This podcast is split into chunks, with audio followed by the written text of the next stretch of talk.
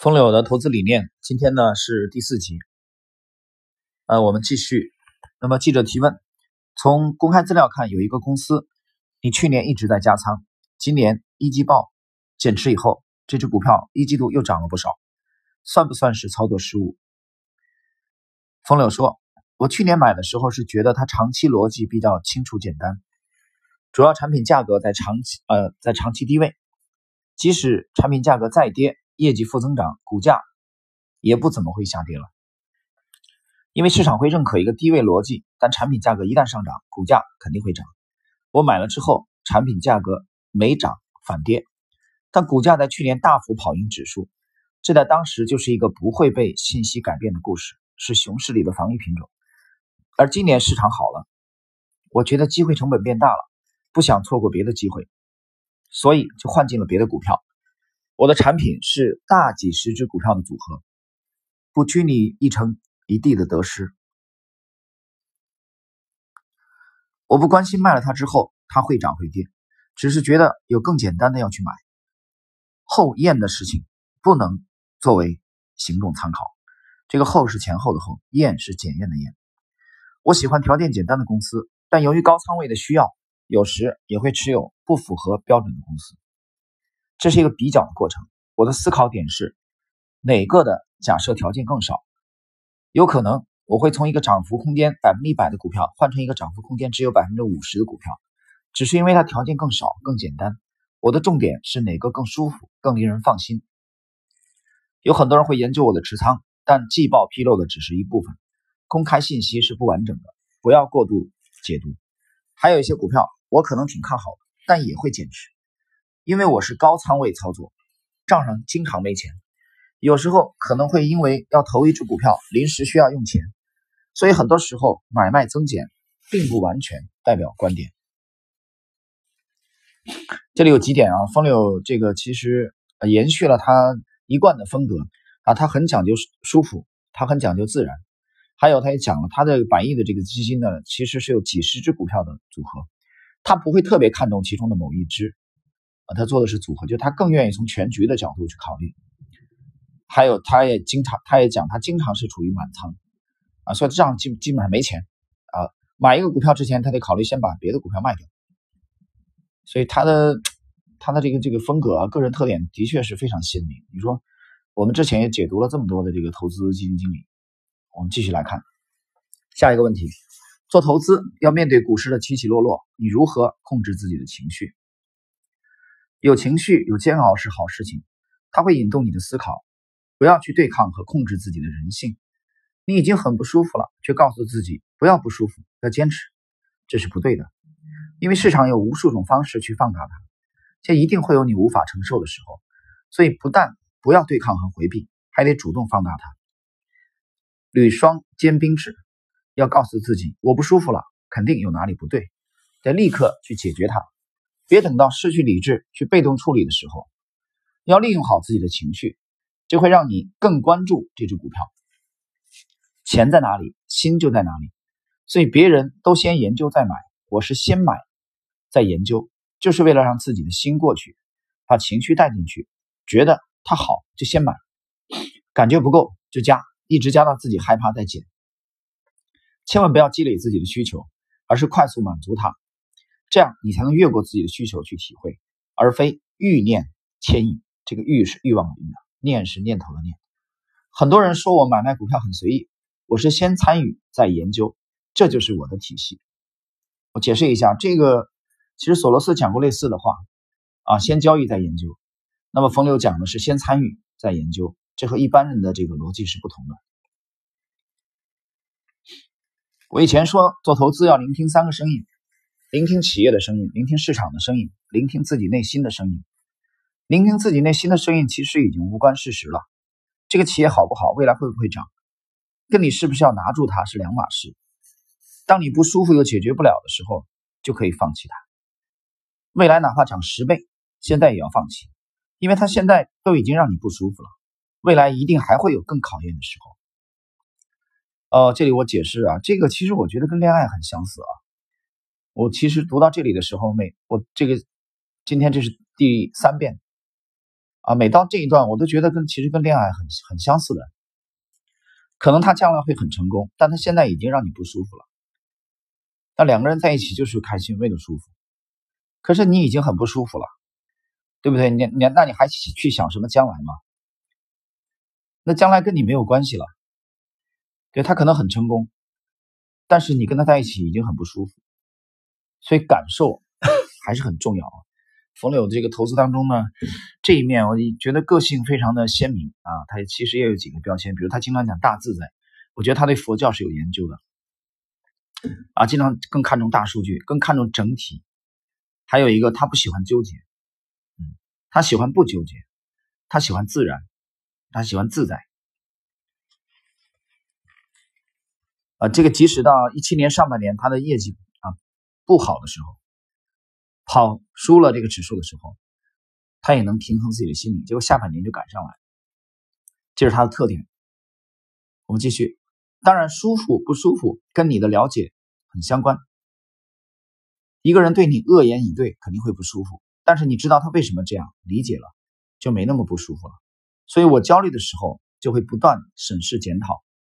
到底是哪个地方让我焦虑了？什么东西让我不安？我能不能理解？如果我能理解且能合理解释，就加仓；不能理解就剁掉，啊，就就是斩仓。这跟事实无关，跟我内心感受和能力圈有关。下一个问题：管理产品的规模增大，对你的投资会否带来挑战？虽然我们规模不小，但工作量并不大。因为我不是被信息驱动的体系，我也希望我们的团队成员降低对信息的依赖。大部分人的工作量都是在跟踪处理信息，如果只是跟框架和逻辑的话，工作量就会小很多。这里我必须停顿一下啊，我觉得这一段很好，是一个闪光点啊。这个从这一段呢，我们能再次的感受到冯柳的这个投资风格啊。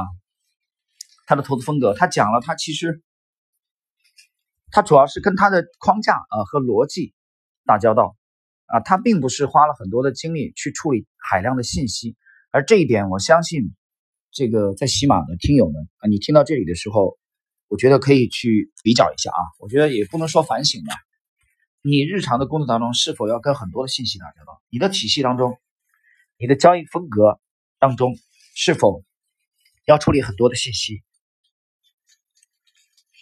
那么我们的感受是，你处理的这些信息量越小，你的体系越高效。冯柳就讲，你只要跟逻辑和框架打交道，你就会很轻松。他一方面承认规模不小啊，百亿，但是他不花很多精力去研究这些海量的信息，有很多是垃圾。我经常讲短期的这种信息，麦克阿瑟讲军事情报里面真正有价值的是不超过百分之五，那就是百分之九十五都是垃圾、垃圾。垃圾应该在哪里？垃圾应该在垃圾桶里，在垃圾箱里，它不应该这个闪现在你的眼帘，闪现在你的脑海来污染。我觉得是污染。你你现在你可以打开吗？有那么多的这个网上的报章啊、传媒啊、自媒体，很多是垃圾。在前天啊，是前天，那么三月十号，在知识星球半木红的随笔。我写了一个最后的一句，用的是“珍爱生活，远离媒体”。这个媒体我用的是发霉的霉。有人说你写错了，我没写错，我就是故意这么写啊！珍爱生活，远离媒体。就是有的时候投资成功，很大程度上取决于你能多大程度上远离媒体，你能远离多少媒体。如果你能远离百分之八十到九十的媒体。你或许离成功又近了一步，啊！大家琢磨琢磨这段话。好，我们继续看风流的回答。我的体系对规模的吞吐量理论上会比较大。首先，我不追求深度研究，也没有风格偏好，加上自建模型，筛选覆盖面自然更广些。其次，我很逆向，也够独立。同一只股票，我买卖的量可以比旁人大很多，因为你足够独立。没有同向的买家或卖家，可以拿到的量是最大的。再次，我是赔率优先体系，规模大、持仓股票多，才不容易陷入意外。当然，规模大肯定会影响集中度，会阻止你在熟悉的股票上的占比提升，不利于业绩的爆发。但是利弊相随的，不算是挑战。这么多年，我经过 各种量级的变动，好像从来没有在规模上有一点点不适啊。这个适就是舒适那个适，不适应，倒是总有不够的感觉。这里有几个点啊，这一段首先他讲了，他再次强调他的体系啊，他的风格，强调的是赔率优先啊，不是概率优先。我们的模型是强调概率优先的。然后它规模很大，它持仓股票相对来说就没有那么集中啊，它不需要说啊，我可能去看对一一个到两个股票，然后整个基金会取得很好的业绩，这不可能，因为它规模太大，所以它得相对分散。那相对分散的时候，他就特别看重每一个标的的风险，还有他承认它是逆向，他强调它是逆向，啊，它是独立逆向。继续啊，今天我们来看今天的最后一个问题吧。今天看一下记者的提问啊，目前你所管理的产品绝大部分是直销客户，为什么？冯柳回答：“我的产品绝大多数都是通过公司直销认购，主要是对我的投资风格比较熟悉和认可的投资人，他们的锁定期都很长，最高八年锁定，且没有清仓止损线。好处是我们和投资人有良好的信任基础，关系非常稳定。产品业绩有波动的时候，投资人不但不会非议，甚至还会主动追加资金。我比较喜欢现在这种投资人结构，投资人会去研究你，主动来了解你。”没有外部的渲染和误导，信任感更强，规模的积累更接近于复利，细水长流，也不会出现突然的规模变动。因此，在管理规模允许的范围内，我对于可以接受我的投资风格、接受较长锁定期的长期投资者，还是欢迎的。花无百日好，我们做资产管理，肯定会有低谷或节奏不匹配的时候，所以我不太愿意去做主动的营销。不希望对方是在我的推动下进来的，我能传递给对方的只有诚实和善意。很多通行的做法都没有在我的产品设计里，哪怕对我有很大的好处和便利，只因为它有可能损害公平或诱发猜疑。我认为，想要和一群人在一个高度不确定的世界里长时间结伴同行，要靠真正的善意和极彻底的信任。一时的得失并不重要。